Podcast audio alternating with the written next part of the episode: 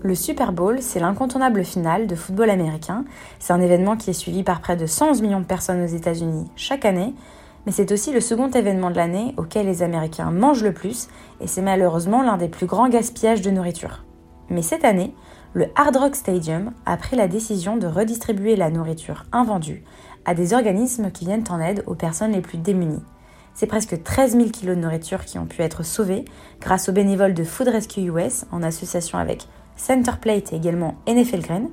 Et donc, dans les jours qui ont suivi l'événement, ce sont des dizaines de milliers de personnes qui ont pu bénéficier de ces aliments qui n'avaient pas été touchés.